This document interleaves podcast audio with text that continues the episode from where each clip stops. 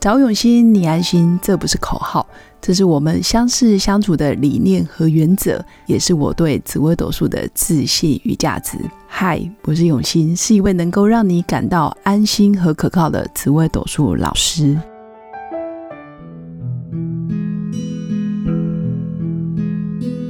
Hello，各位刘永新紫微斗数的新粉们，大家好！今天来跟大家分享，同样命盘的人，难道命运是一样的吗？我记得前几集我也常常会跟新粉们聊到，命盘一模一样，年月日时都一样的人，生活一样吗？命运一样吗？嫁的老公一样吗？难道两个都有嫁吗？两个都离婚吗？这个问题刚好让我最近就遇到了。我两个半夜哦，真的盘都一模一样，一个在北部出生，一个在中部出生。两个共同的交集就是我是他们的朋友，但是两位不认识，所以我觉得诶特别有趣，有点心想事成的感觉，就特别想做这样子的实验。在我从事紫微斗数命理教学，我身边已经有两种这种组合，等于有两队人马都是相同的盘，但实际上这四个人的命运真的截然不同。所以我常常遇到很多没有学过命理的人，也常常会拿一张命盘说：“老师，你来讲看看，你能不能讲出跟他现况一模一样的故事？”说真的，没办法，因为我真的不是神，哈哈，因为我身边就是有这样子的案例，一样的盘，故事就是不一样，他们的时代背景不一样。假设，哎，孙中山先生的命盘可能一百二十年后，或者是一千两百年后，因为每六十年就会有一样的盘嘛，只要是六十的倍数，就会出现一个一模一样伟人的命盘。难道每一个都可以成为国父吗？当然不行。每一个都可以成为老蒋或者是小蒋的命盘吗？当然也不可能。所以学过命理，一定要记得，我们不是在算命，算是有既定的公式，有标准的答案，这个叫算。其实我们做的，尤其是我做的，我觉得是论命。好，包括我们学院紫薇师范学院也是强调论命。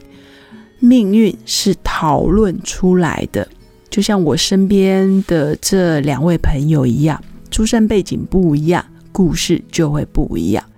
两个爸爸妈妈绝对是不一样，不同爸妈生的，可能在命盘里面看得出来，诶，爸爸都是拿刀的，但一个可能是拿杀猪刀，一个可能是拿手术刀，那这样子的教育背景当然会不同。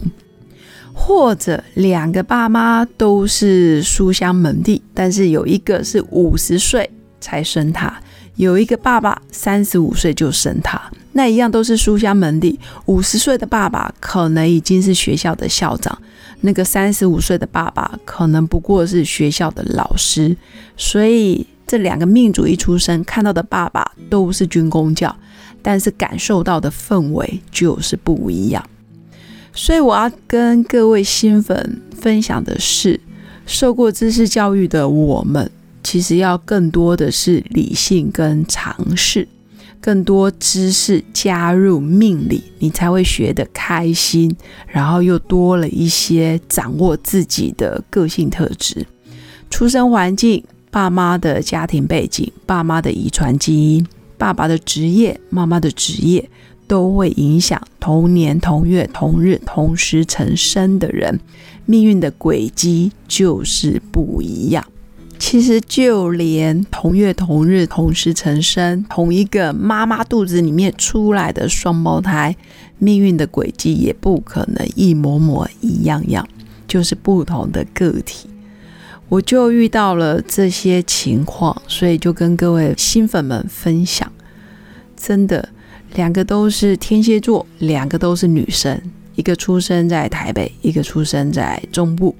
那一个已经离了婚了，婚姻真的是不顺；一个至今真的还未婚，一样婚姻比较不顺，就是晚婚的概念。那一个出生在军工教的家庭，一个就是出生在传统的家庭，一个在爱的教育中长大，一个可能就是在爱的埋怨中长大。所以，爸妈给的是正面的言语，还是爸妈是不理不睬的身教言教，或者是非常有爱，但是却不敢表达？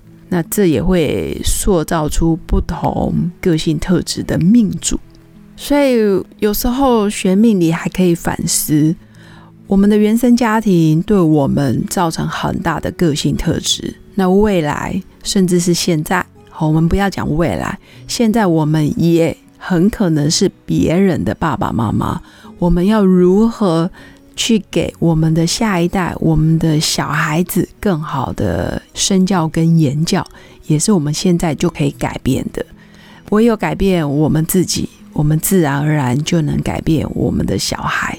他们看到我们是充满爱的教育，充满爱的语言，我相信在他们小小的心灵里面，被爱的教育出来的人格特质，当然也会不一样。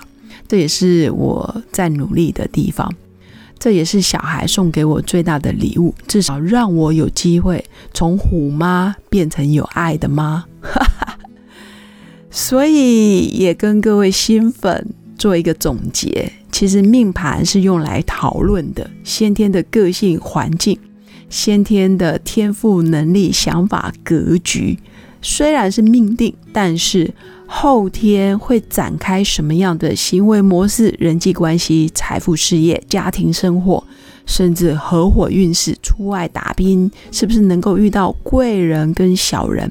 其实必须要讨论，也就是推论出来的才是合理的，这样我们才不会陷入所谓宿命论的框架，好像就是一出生。没办法再翻身了，你就是被束缚住了，好像再也没办法摆脱命运的框架。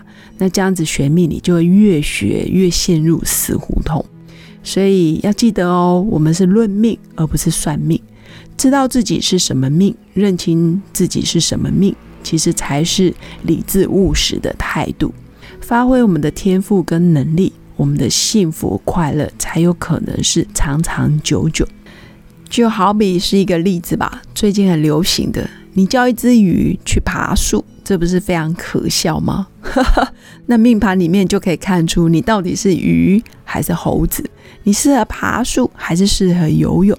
后天环境很重要，但是就是要适性发展，命运自然而然就能慢慢走上正轨。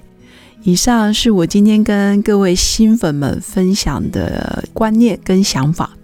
祝福我的每一位新粉们都能因为认清自己的本质，走在适合自己的个性特质、天赋的路上，然后慢慢走入一个比较顺畅、无阻碍的人生轨迹。